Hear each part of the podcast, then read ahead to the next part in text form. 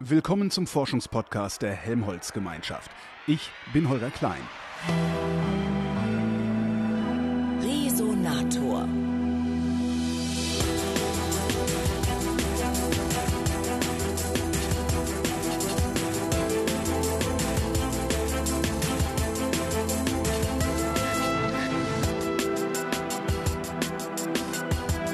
Helmholtz-Gemeinschaft deutscher Forschungszentren ist ein Verbund von Forschungszentren und weil es ein Verbund ist, muss es auch irgendeine Stelle geben, die zentral ist. Und diese Zentrale, die steht in Berlin. In Berlin sitzt der Präsident der Helmholtz-Gemeinschaft und das ist Ottmar Wiesler und dem sitze ich gegenüber. Hallo, Herr Wiesler. Guten Morgen, Herr Klein.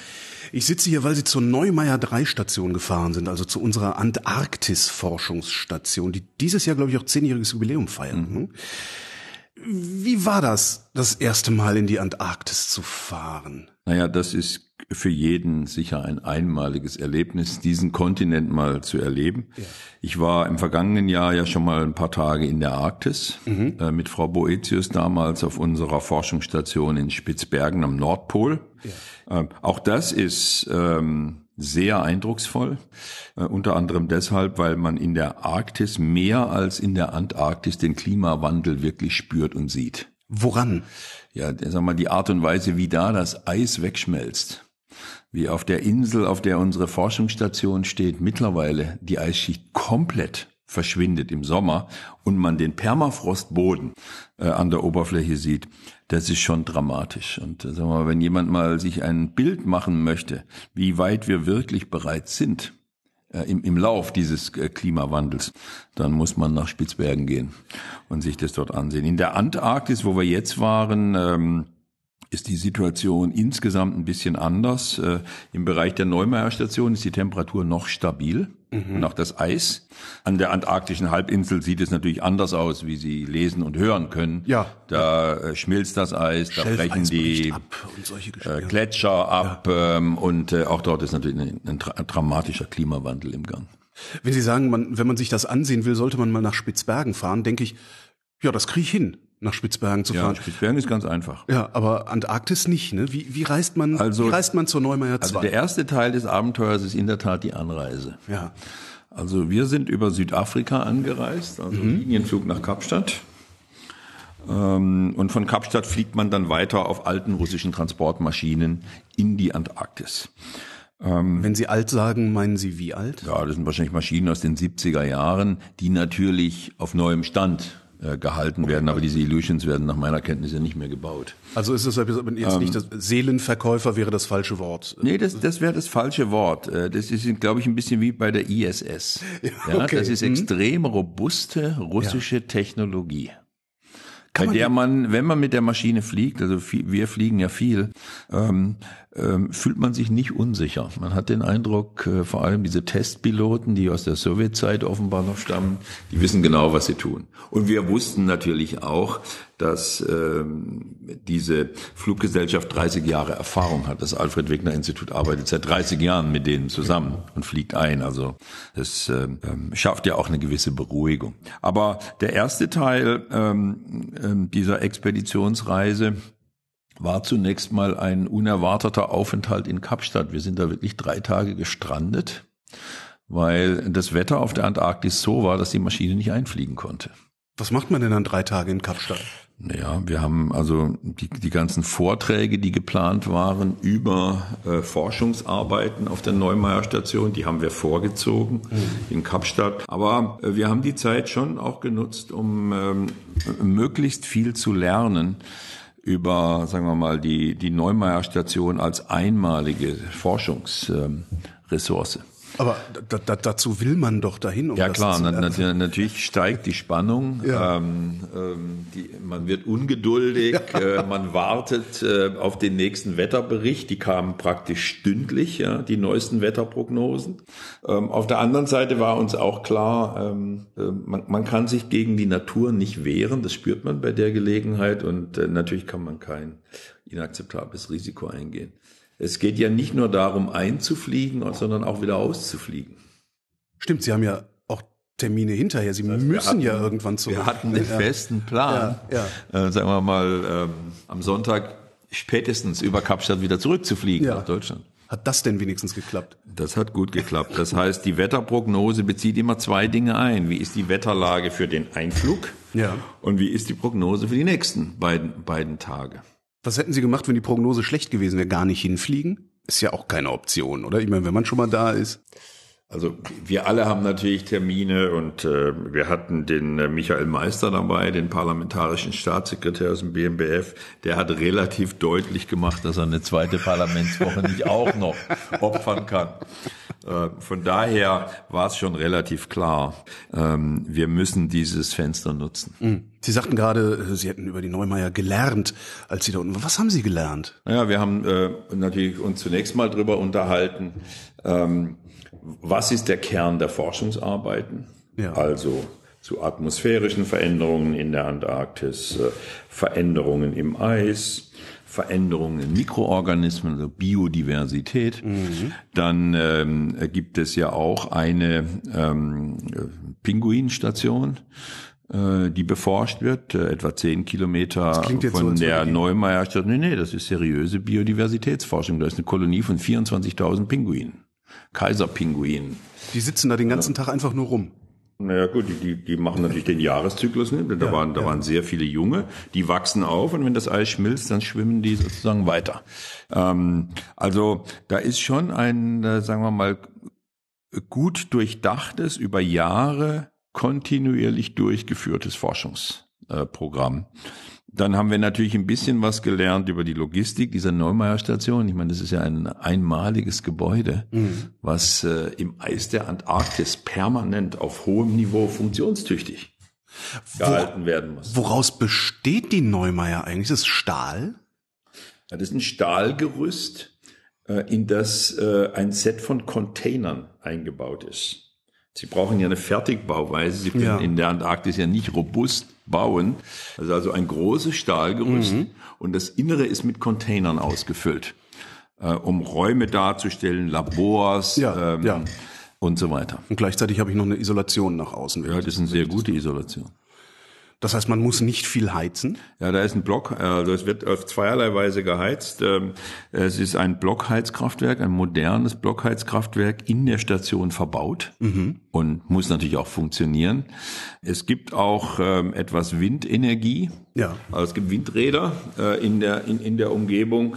Ähm, und mit diesem Mix äh, wird die Station versorgt. Ist da unten Wind genug? Ja, da ist sehr viel Wind. Was hat Sie vor Ort am stärksten beeindruckt? Abgesehen von der Anreise. Naja, also am meisten beeindruckt haben mich die Menschen auf dieser Station. Die Menschen? Ja. Die Wissenschaftler, aber auch diejenigen, die Station versorgen. Ich habe hier das tatsächlich auch die Frage stehen, was sind das eigentlich für Menschen, die sich da monatelang wegsperren lassen? Muss Na man gut, da das sind, das sind äh, zunächst mal natürlich enorm motivierte Wissenschaftlerinnen und Wissenschaftler. Ja. Wissenschaftler sind ja getrieben von Neugierde und für, von Begeisterung für ihr Fach. Ja. Und wenn man ähm, ähm, sich dem Gebiet der Polarforschung verschrieben hat, dann muss man an die Pole gehen um zu forschen. Ähm, das heißt, das ist eine Gruppe von Menschen, die ähm, natürlich ein enormes grundlegendes Interesse hat an Polarforschung und ähm, ähm, die sehr schnell lernen, es gibt bestimmte Fragen, die kann man nur vor Ort angehen, indem man auf die Neumeier Station reist und dort seine Experimente und seine Forschungsarbeiten durchführt. Welche Fragen wären das? Ja, zum Beispiel, wie verändert sich das arktische Klima im Vergleich zu kontinentalem Klima. Ähm, wenn man, ähm, sag mal, regelmäßig Testballons in 30 Kilometer Höhe mhm. entlässt, was die täglich tun und kontinuierlich Atmosphärenmessungen durchführt, ja, wie, was kann man lernen über die Zusammensetzung, über die Veränderungen der Atmosphäre in diesem Teil der Welt? Äh, parallele Untersuchungen führen wir in der Arktis durch, ähm, äh, in, in, in Spitzbergen und viele Wissenschaftler weltweit in, in anderen Bereichen. Wie verändert sich die Zusammensetzung des Eises? Da geht es nicht nur um chemische Zusammensetzung, sondern es geht auch darum, äh, welche Organismen überleben noch im Eis. Mhm. Mikroorganismen. Wie verändert sich Biodiversität? Ähm, also viele Fragen dieser Art. Ich frage mich die ganze Zeit, wenn Sie dann da unten rumlaufen, können Sie da einfach Ihren Wintermantel und die dicken Schuhe anziehen oder brauchen Sie Spezialkleidung? Nee, da brauchen Sie spezielle Polarkleidung.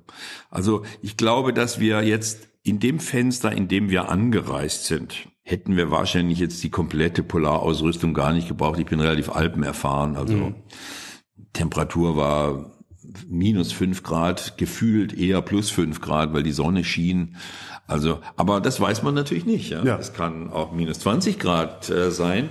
Von daher ist erstklassige Ausrüstung in unterschiedlichen Schichten äh, ist, Grund, ist Grundvoraussetzung. Ändert sich das Wetter denn da spontan oder ist das ich sag mal so über ja, die Woche Wetter, stabil. Da war das Wetter relativ stabil, mhm. aber es war offensichtlich instabil gewesen, sonst hätten wir einfliegen können. Stimmt. Nicht? Wir sind ja drei Tage in, in, in Kapstadt sitzen.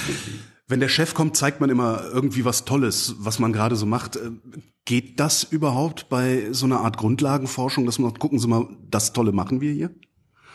Also, also ich meine, worüber unterhält man sich bei der Gelegenheit? Erstens ja. mal, mir ist immer wichtig, ähm, ich will die Forscherinnen und Forscher kennenlernen.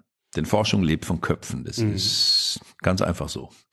Ähm, dann ähm, spricht man natürlich mit jedem Mann und mit jeder Frau drüber, äh, woran arbeiten sie? Ja. Was interessiert sie? Dann ähm, ist natürlich eine offensichtliche Frage, was ist im Moment gerade besonders spannend? Mhm. Wo haben Sie vielleicht Beobachtungen gemacht oder Ergebnisse erzielt, die wirklich überraschend sind ähm, oder irgendwo in eine neue Richtung weisen. Dann äh, unterhält man sich natürlich drüber, was sind die Pläne für die nächste Etappe? Was ist das Ziel? Die, die meisten von denen sind ja etwa ein halbes Jahr auf der Station. Was ist das Programm, was jetzt noch abgeschlossen wird? Mhm. Und was wird mit, äh, wird mit den Daten dann hinterher getan?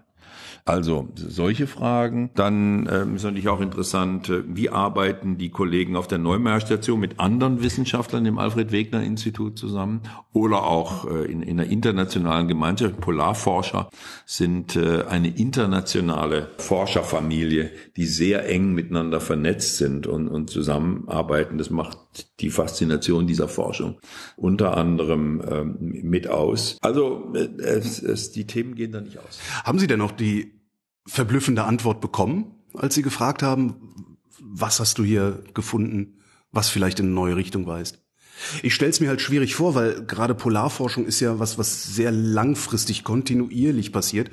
So, dass ich mir vorstellen könnte, dass so ein Heureka-Effekt wie in irgendeinem Labor vielleicht sogar ausbleibt. Ja, das ist, sag mal so, äh, man, man muss dieses Puzzle aus unterschiedlichen Bausteinen hm. zusammensetzen. Hm. Ja, wenn man einen Teil dann wieder zusammen hat, dann hat man Aha-Erlebnisse. Das ist schon so. Diese, die, die ähm, ein anderer Unterschied dieser Forschung verglichen zu dem, was wir sonst oft machen, ist ähm, äh, vieles ist natürlich auch eine grundlegende langfristige Beobachtung von Veränderungen in der Atmosphäre, ja. Veränderungen im Eis, Veränderungen im Wasser, ähm, Veränderungen in der Luft. Und, und da ist äh, diese Beobachtungen werden natürlich umso wertvoller, je länger man sie durchführt und je stärker man sie vernetzen kann mit anderen. Je mehr Datenpunkte Faktoren, man hat. Ergebnissen ja. und Daten. Letztendlich ist das Klimaforschung, was wir da betreiben, oder?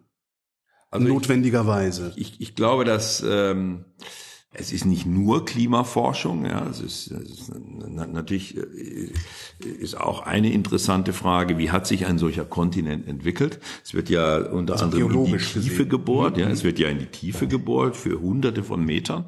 Da werden Eiszylinder, ähm, äh, werden an die mhm. Oberfläche geholt und die kann man dann systematisch untersuchen. Ja, wie war die Zusammensetzung dieses Eises vor 100.000 Jahren, vor einer Million Jahren? Also es werden auch solche Paleo-Untersuchungen gemacht. Aber ähm, ich glaube mittlerweile, dass äh, der wichtigste Grund, warum wir da unten sind, ist in der Tat Klima. Denn ähm, meine, wenn man mal jetzt aus Helmholtz-Sicht sich fragt, wo sind die größten Herausforderungen für Forschung und Entwicklung? Auch mhm. die, die die Menschen auf der Straße am meisten interessieren. Dann sind es natürlich schon solche Themen wie Gesundheit. Klar, das geht jeden an. Wir werden immer älter. Digitalisierung ist überall. Mhm. Aber das dritte Thema, was ich immer höre, wenn ich mit Menschen über, über Forschung spreche, ist Klimawandel.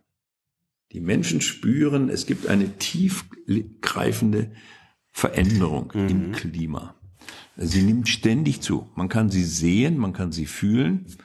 Ähm, wir reagieren nicht darauf. Ganz ja, Im Gegenteil, wir, wir schürfen weiter Braunkohle. Na, ich ich habe schon das Gefühl, dass wir uns bemühen, aber es, es gibt ein feines Gefühl, ähm, in der Bevölkerung insbesondere, es muss jetzt was passieren. Ja. Es wird bedrohlich. Und äh, wir als Wissenschaftler, unabhängig davon, welcher Organisation man angehört, müssen uns jetzt überlegen, welchen Beitrag kann die Wissenschaft leisten. Die Wissenschaft kann erstens mal helfen zu verstehen, wie kommt Klima überhaupt zustande? Was sind die wesentlichen Elemente, die Klima beeinflussen? Und dann können wir uns Gedanken drüber machen, was sind wirksame Wege, diesem Klimawandel zu begegnen. Es ist im Grunde wie in der Medizin. Man muss eine Krankheit zunächst mal verstehen ja. und dann kann man anfangen, sie gezielt zu behandeln. Ich glaube, das ist unsere Rolle in der Helmholtz-Gemeinschaft. Und das ist einer der Gründe dafür, warum wir ähm, uns entschlossen haben, dieses Thema Klima, Klimawandel, Möglichkeiten, sich aktiv mit Klimawandel auseinanderzusetzen, sehr viel stärker in den Fokus zu nehmen. Es ist auch deshalb ein wichtiges Thema, finde ich, weil dieses Thema Klimaveränderungen ähm, betrifft alle Forschungsbereiche. Es betrifft nicht nur den Forschungsbereich Erde und Umwelt, der ist irgendwo im Kern des mhm. Ganzen. Aber wenn Sie an die Energieforschung denken, das ist unmittelbar klimarelevant. Die Gesundheitsthemen, Hautkrankheiten, Lungenkrankheiten, diese Diskussion dieser Tage ja, ja. verfolgen. Ja, es ist offensichtlich klimarelevant. Luftfahrt, Raumfahrt, Verkehr ja. ist essentiell, um das Erdsystem in den Blick zu nehmen und Klimaveränderungen überhaupt kontinuierlich aufzugreifen. Informationstechnologien, neue Materialien, neue Filtertechnologien sind offensichtlich klimarelevant. Also das ist so ein, das ist so ein großes, großes Thema. Zudem können alle Forschungsbereiche von Helmholtz ähm, äh, einen Beitrag leisten. Also Spitzenforschung für große Herausforderungen par excellence. Was genau sieht Neumeier vom Klimawandel denn? Also inwiefern lässt er sich da unten abbilden? Oder inwiefern bildet er sich da unten ab? Ähm, Neumeier ähm, sieht vieles vom Klimawandel vor allem dadurch, dass äh, kontinuierlich die Atmosphäre beobachtet wird. Die schicken ja jeden Tag äh, einen empfindlich messenden Ballon in, in bis zu 40 Kilometer Höhe. Mhm. Und das wird seit vielen Jahren kontinuierlich verfolgt. Das kann man vergleichen mit der Atmosphäre in der Arktis. Das kann man vergleichen mit der Atmosphäre in anderen Regionen der Welt. Äh, natürlich wird, äh, werden Luftveränderungen kontinuierlich aufgenommen, Veränderungen im Eis und äh, über die Zeit sieht man grundlegende Veränderungen. Es ist ja bekannt, dass in dem Teil der Antarktis, wo die Neumeier Station ist, der Temperaturwandel noch nicht greift. Die Temperatur dort ist relativ stabil, das Eis ist relativ stabil. Mhm. In anderen Teilen der antarktischen Halbinsel sieht es allerdings ganz anders aus. Da brechen die Gletscher ab, da schmilzt das Eis ähm, zusammen. Haben wir eigentlich schon verstanden, warum das so ist? Nee, wir versuchen das zu verstehen. Es hat unter anderem wohl auch damit zu tun, wie sich über der Antarktis äh, die Ozonöffnung entwickelt. Mhm. Wie entwickelt die sich eigentlich? Die schließt sich im Moment relativ. Das ist äh, ganz offensichtlich eine Folge dieser ganzen Maßnahmen, die wir getroffen haben, um Fluorkohlenwasserstoffe mhm. massiv zu, zu reduzieren. Das waren die 80er Jahre, dann wurden die Kühlschränke leer 80er, 90er Jahre. Ja. Es könnte einer der Gründe sein, warum Teile der Antarktis im Moment noch relativ stabil sind. Aber das ist einer der vielen Gegenstände der Klimaforschung. Wenn wir nochmal auf die Station gucken, wie ist die ausgestattet? Also, also andersrum gefragt, woran mangelt es? Das ist, naja, zunächst mal würde ich sagen, das ist eine moderne Forschungsstation ja, von überraschender Qualität, wenn Sie mal bedenken, unter welchen Bedingungen diese Station gebaut worden ist und wo sie liegt. Ein halbes Jahr in der Polarnacht. Mhm. Ja, ich meine, wir, ja, wir waren ja in der guten Jahreszeit da. ja. Das ist schon, sagen wir mal, Forschung auf höchstem Niveau par excellence. Und mein Eindruck war, natürlich kann man Dinge immer verbessern, mhm. aber es fehlt an nichts Wichtigem. Die, die, die, die Forschungslabors sind modern ausgestattet. Äh, die ähm, Kabinen äh, sind durchaus so, dass man sich da wohlfühlen kann. Die haben eine modern ausgestattete Küche, voll äh, Computer ausgestattete Station natürlich. Das Blockheizkraftwerk habe ich erwähnt. Ein unglaublicher Fahrzeugpark von Pisten, Bullis. äh, diesen Scootern, mhm. ja, größeren Transportfahrzeugen, also Kettenfahrzeugen und natürlich ein Team von Mechanikern, auch die haben mich begeistert, die jeden Bulli reparieren können. Da gibt es eine riesige Werkstatt voll mit Ersatzteilen. Ja, wenn ein wichtiges Teil kaputt geht, mhm. muss ja sofort vor Ort repariert werden. Und wenn das in der Wintersaison passiert, wo ja über Monate die Station gar nicht angesteuert werden kann, ist Ach. nicht erreichbar. Da müssen sie sich behelfen können. Warum ist die über die Wintersaison nicht erreichbar? Ja, weil die Wetterbedingungen so sind, dass kein Flugzeug sich reintraut. Und auch der Eisbrecher in der Regel nicht reinkommt. Wie weit vom Ufer, nennt man es glaube ich nicht, entfernt steht die Neumeier? Naja, also Schelfeis, ja. Die stand so etwa zehn Kilometer vom Schelfeis entfernt. Die, mhm. Es war zur selben Zeit, als wir da waren, war unser Eisbrecher da, die Polarstern, die auf einer Forschungsexpedition waren, außerdem die Station versorgt. Mhm. Also Güter reinbringt und vor allem auch Forschungsgüter wieder raus transportiert. Ja. Die müssen ja dann weiter Stimmt, analysiert ja. werden in Bremerhaven oder sonst. Mhm. Und ähm, wir sind da mit dem Hubschrauber rübergeflogen. Man fliegt da so fünf Minuten, ist zehn Kilometer. Okay. Da hätten Sie aber auch mit der Polarstern anreisen können. Ja, zwei Wochen von Kapstadt. Ist aber doch bestimmt auch spannend. Waren Sie schon mal auf der Polarstern? Ich war schon auf der Polarstern, aber nicht äh, im arktischen oder antarktischen Meer. Ja, sagen wir mal so, das ist äh, mal eine interessante Reise für die Zeit nach der Pensionierung. Da hätte ich noch einen Vorschlag. Überwintern auf der Neumeier, hätten Sie da Lust zu? Das klingt, also wenn man hier so im warmen Büro sitzt, klingt das unfassbar romantisch, das mal zu tun. Die Frage ist, ob es das auch ich wirklich glaube, das ist überhaupt nicht romantisch. Also, vor allem nicht, wenn Sie das ein halbes Jahr machen. Ähm, also ich, ich glaube, dass ähm, das ist ganz sicher eine existenzielle Erfahrung wo man ein halbes Jahr lang lernen muss, mit sich selbst umzugehen. In kompletter Dunkelheit ist das Leben anders als in unseren normalen mhm. Lichtzyklen. Ja, die haben ganz sicherlich auch eine gewisse Rückwirkung darauf, wie man empfindet wie man sich fühlt. Dann äh, ist in dieser Überwinterungsphase die Station ja nur mit einer äh, Grundmannschaft besetzt, in etwa zehn Personen. Ach, da ist überhaupt Mehr keine nicht. Wissenschaft im Winter. Nein, in der, in der Zeit können Sie kaum Wissenschaft machen, weil es gibt ja kein regelmäßiges Licht. Sie können nicht raus. Das heißt, Sie werden dann da der Also da werden schon regelmäßige Messungen gemacht, die ja. Ballons steigen und ja. so. Ja, aber natürlich die eigentliche Aktivität findet in der Sommerstation statt. Dort sind etwa 50 Leute auf Station während der Sommerseason. Also sagen wir, da geht's wirklich darum, die Station in Betrieb zu halten, Grundfunktionen sicherzustellen, die Messungen, die ganzjährig durchgeführt werden, durchzuführen. Ja. Aber ähm, das ist sicher nochmal ein ganz anderes Erlebnis. Deshalb gibt's auch eine eiserne Regel, dass man diese Überwinterung nur einmal macht. Nicht Würden häufiger. Sie denn übersommern wollen auf der Station? Ja, sagen wir so, also wenn ich ähm, sagen wir, die Zeit erübrigen könnte, wäre das wahrscheinlich ähm, eine Phase, die ich gerne mal durchmachen würde. Ja. Würden Sie dann auch da was forschen wollen oder nur da sein? Klar, also wenn ich da wäre, würde ich auch was forschen wollen. Ich bin zwar kein Polarforscher, aber es gibt ja, sagen wir mal, auch medizinische Fragestellungen, die, die im Zusammenhang der, Forsch der Polarforschung von Interesse sind. Ähm, also ich glaube, als Tourist kann man da nicht hingehen. Welche? Wenn man da hingeht, muss man Teil der Mannschaft sein und muss irgendwo einen Beitrag leisten. Welche medizinische Forschung hätten Sie im Kopf? In der Region ist die Frage immer, wie reagiert der Körper auf extreme Bedingungen? Ja, und das können Sie überall ausrollen. Ähm, wie reagiert die Haut auf extreme Bedingungen? Mhm. Wie reagiert die Atemfunktion, also die Lunge auf extreme Bedingungen? Mich würde natürlich besonders interessieren, wie reagiert das Gehirn auf extreme Bedingungen? Das sind im Übrigen ja Fragen, die ähm, wir in ähnlicher Form auf der ISS auch stellen wenn es darum geht, Untersuchungen bei Astronauten zu machen. Leben unter extremen Bedingungen. Was für Fragen werden denn gerade gestellt? Wie gesagt, Fragen, die aktuell, äh, die, die gestellt werden, ist, äh, äh, kann man einen Zusammenhang feststellen zwischen diesen Veränderungen des Ozonlochs ja. Und der Zusammensetzung der Atmosphäre über Neumeier? Das ist eine der, der Fragen, die, die ganz, ganz aktuell bearbeitet wird. Dann äh, gibt es natürlich auch ganz grundlegende Fragen zum Kontinent Antarktis. Wie sieht's mit seismischen Aktivitäten Stimmt, aus? Ja da sind Geophysiker, da sind Geophysiker, ja. die sich mit Seismik befassen.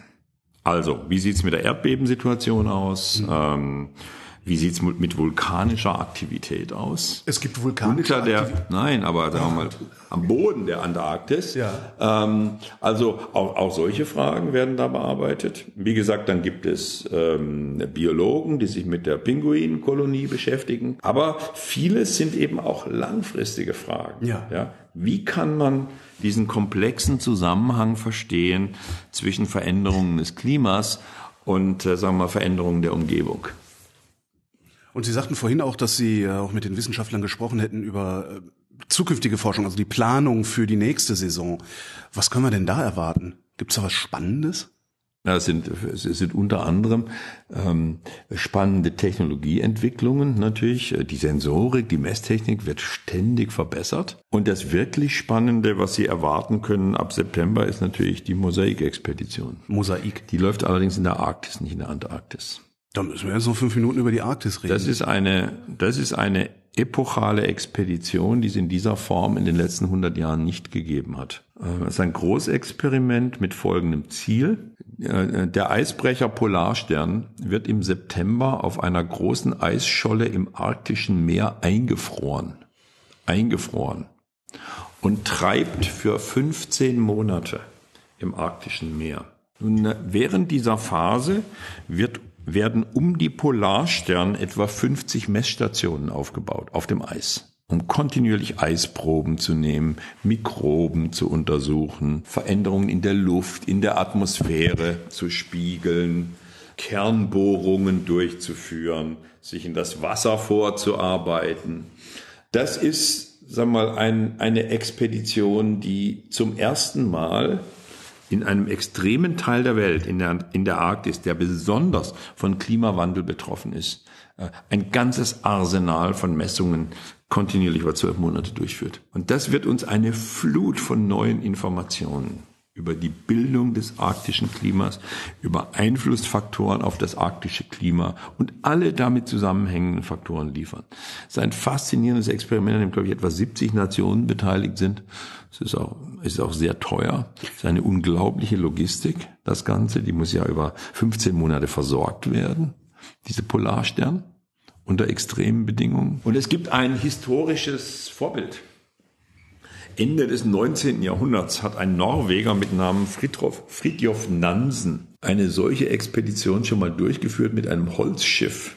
Das ist die sogenannte Fram-Expedition, die ist unter Polarforschern berühmt. Natürlich mit primitiven Mitteln. Der hat damals nur beobachten können und Temperatur messen. Ja. Andere Geräte hatte der noch nicht, aber ähm, es ähm, dauerte fast drei Jahre und der hat die erfolgreich bewältigt. Wird die Route, in Anführungszeichen, die Polarstern nimmt, naja, die gleiche sein? Nein, die, die Route ist letztlich unvorhersehbar. Die Route wird durch das Eis bestimmt. Stimmt, Meeresströmungen spielt genau. ja gar keine so große Rolle. Ja, mehr, die spielen eine entscheidende Rolle. Entscheidende. Die Frage ist, in welche Richtung die Meeresströmung diese riesige Eisscholle treibt. Ja. Deshalb kann man die, die Route kann man nicht sicher voraussagen. Das ist einer der interessanten Überraschungsfaktoren dabei. Natürlich wissen wir prinzipiell, in welche Richtung der Drift geht. Aber ob der 100 Kilometer weiter östlich mhm. oder westlich läuft, das wissen wir nicht. Und Sie sind sicher, dass wir wissen, wohin der Drift geht? Könnte da auch was vollkommen Unerwartetes passieren? Nee, da kann ich, man hat ja, sagen wir mal, den Drift über Jahrzehnte natürlich verfolgt, ja. ja. Das, die Daten, die Daten sind bekannt. Also das äh, ist jetzt in der Arktis und nicht in der Antarktis, aber das wird ein epochales Experiment werden und es wird auch Anschauungsunterricht für viele Menschen sein. Was spielt sich in den Polarregionen ab? Was tun wir als Wissenschaftler, um diese Veränderungen zu begreifen? Und wie kann man Menschen daran teilhaben lassen, ähnlich wie bei, bei der ISS? Wenn wir nochmal in die Antarktis gucken und auf den Klimawandel gucken, wie zeigt sich der Klimawandel in der Antarktis? Abgesehen davon, dass also, überall außer bei Neumeier das Wie, wie gesagt, auf der Neumeier Station ähm, äh, kann man äh, den Klimawandel noch nicht direkt sehen oder spüren, also in Form von Eisschmelze. Ja. Aber wenn man etwas weitergeht in das Polarmeer, sieht man natürlich, wie äh, sag mal, die Eisschichten immer mehr auseinanderbrechen. Auf der antarktischen Halbinsel, auf der wir nicht waren, ja, kriegt man ja wöchentlich Bilder. Ja. Wenn wieder ein größerer Eisberg abbricht, ja, wenn wieder eine große Menge Schelfeis äh, letztlich sich auflöst im Wasser. Also äh, auch in der Antarktis sieht man dramatischen Klimawandel. Nochmal, ich glaube, dass man, wenn man wenn man es direkt beobachtet, ist wahrscheinlich der Klimawandel äh, mit bloßen Augen sehr viel ähm, eindrucksvoller zu sehen in der Arktis oben in Spitzbergen. Das klingt irgendwie so, als sollten wir bedauern, dass wir nicht noch mehr Arktisforschung machen? Wie wäre es mit noch einer Neumeier im Norden? Ich glaube, man muss das klug ausbalancieren. Was, was auch faszinierend ist an der Polarforschung in meinen Augen, das ist wirklich internationales Geschäft. Also auf der Arktis sind wir auf dieser Insel Ny-Alesund. Mhm. Da betreiben wir die Forschungsstation gemeinsam mit den Franzosen. Die heißt AVI-PEF. PEF ist die französische Polarforschungsorganisation. Und auch in der Antarktis ähm, sag mal, sind äh, internationale Gemeinden unterwegs. Das konnte man sehr gut auf dem Flug sehen äh, mit der russischen Ilushin. Da war nicht nur unsere äh, Delegation, sondern es waren eine ganze Reihe anderer Wissenschaftler, die andere Arktis-Stationen äh, Antarktis angesteuert haben. Das heißt, alles im nationalen Alleingang machen zu wollen, ist, äh, wäre, wäre abgesehen davon, dass es wahrscheinlich nicht finanzierbar wäre, auch Unsinn. Ja, wäre völliger Unsinn. Das ist wirklich internationales Terrain sowohl die Arktis als auch die Antarktis, wobei es da natürlich auch noch ganz andere internationale Interessen gibt. Sie waren auf der Polarstern, Sie waren äh, auf der Neumeier 3. Was bleibt denn da jetzt noch an spektakulären Reisezielen für den Helmholtz-Präsidenten? Es, es, es geht nicht so sehr um spektakuläre Reiseziele, aber sag mal so, wenn man diese Organisation leiten will, ist eines absolut entscheidend. Man muss ständig einen guten Überblick haben mhm. über das, was wir tun. Auch wenn ich kein Polarforscher bin und kein Teilchenphysiker, sondern ein einfacher Mediziner, denke ich mich in alle wesentlichen Themen ein. Und ein Teil dieses Eindenkens ist, man muss die Forscher da besuchen, wo sie Forschung treiben. Da kann man es nämlich spüren und da erfährt man am Ende am, am meisten. Darum geht es letztlich. Und ähm, von daher ist ein, ein, wichtiger Teil meiner Aufgabe neben den ganzen administrativen Dingen, äh, den Terminen im Deutschen Bundestag, die ich gleich wieder wahrnehme, äh, genügend Zeit zu haben, um ähm, die Forschungszentren zu besuchen. Und wenn sie dann in der Antarktis sind, muss man sich etwas mehr Zeit nehmen. Ottmar Wiesler, vielen Dank. Bitte sehr.